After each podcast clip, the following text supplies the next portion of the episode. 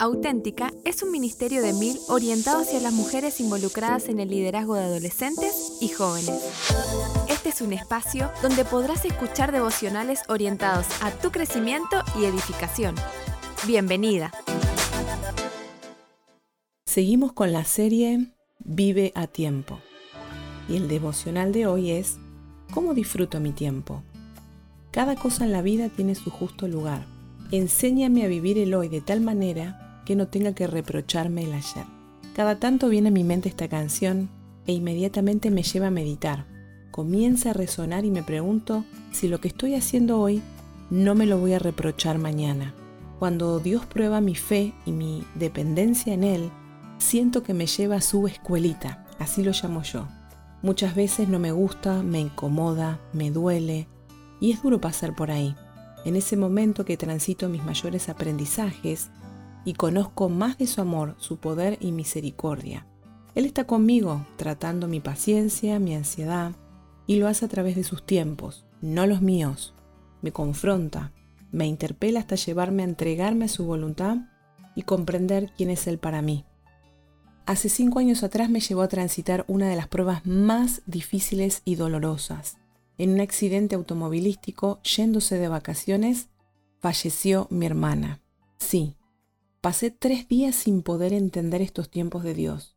Tiempo de nacer, tiempo de morir, lloré, oré, clamé, imploré una explicación por negarme a comprender.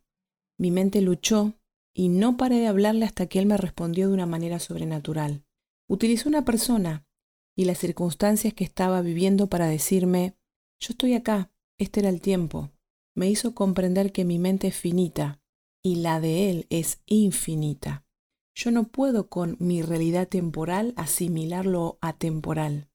Que mientras vivamos acá en este mundo, como dice en Eclesiastés capítulo 3, debajo del sol todo, todo tiene su tiempo. Nos deja escrito en su palabra claramente cuál es la forma en que debemos vivir y andar. ¿Qué nos dice Dios? ¿Qué provecho saca quien trabaja de tanto afanarse? De nada sirve afanarse que Dios hizo todo hermoso en su momento y puso en la mente humana el sentido del tiempo, aun cuando el hombre no alcanza a comprender la obra que Dios realiza de principio a fin, que Él sabe que nada hay mejor para el hombre que alegrarse y hacer el bien mientras viva, que es un regalo de Dios que el hombre cubra sus necesidades diarias y disfrute de toda su labor. Sigo en la escuelita de Dios, ahora no lucho más pude entender que sus tiempos, sin dudas, no son los nuestros, y que de nada sirve seguir sin confiar en sus propósitos eternos, en sus pensamientos que son más altos que los míos.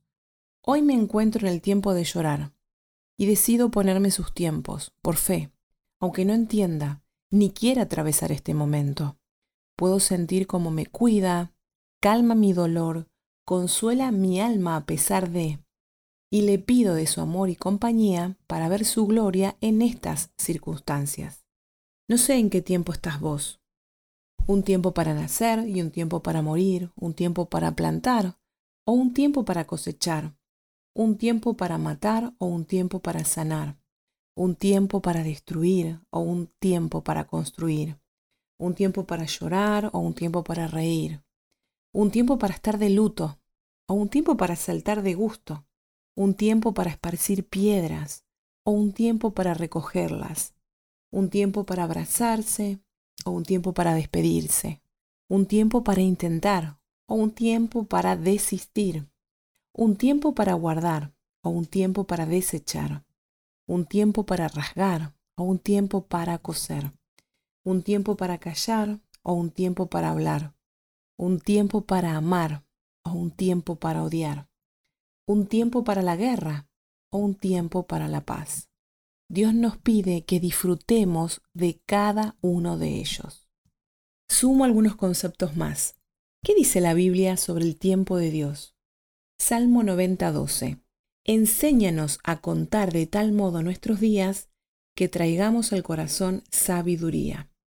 Segunda Corintios 4:18 dice, no mirando nosotros las cosas que se ven, sino las que no se ven, porque las que se ven son temporales, pero las que no se ven son eternas.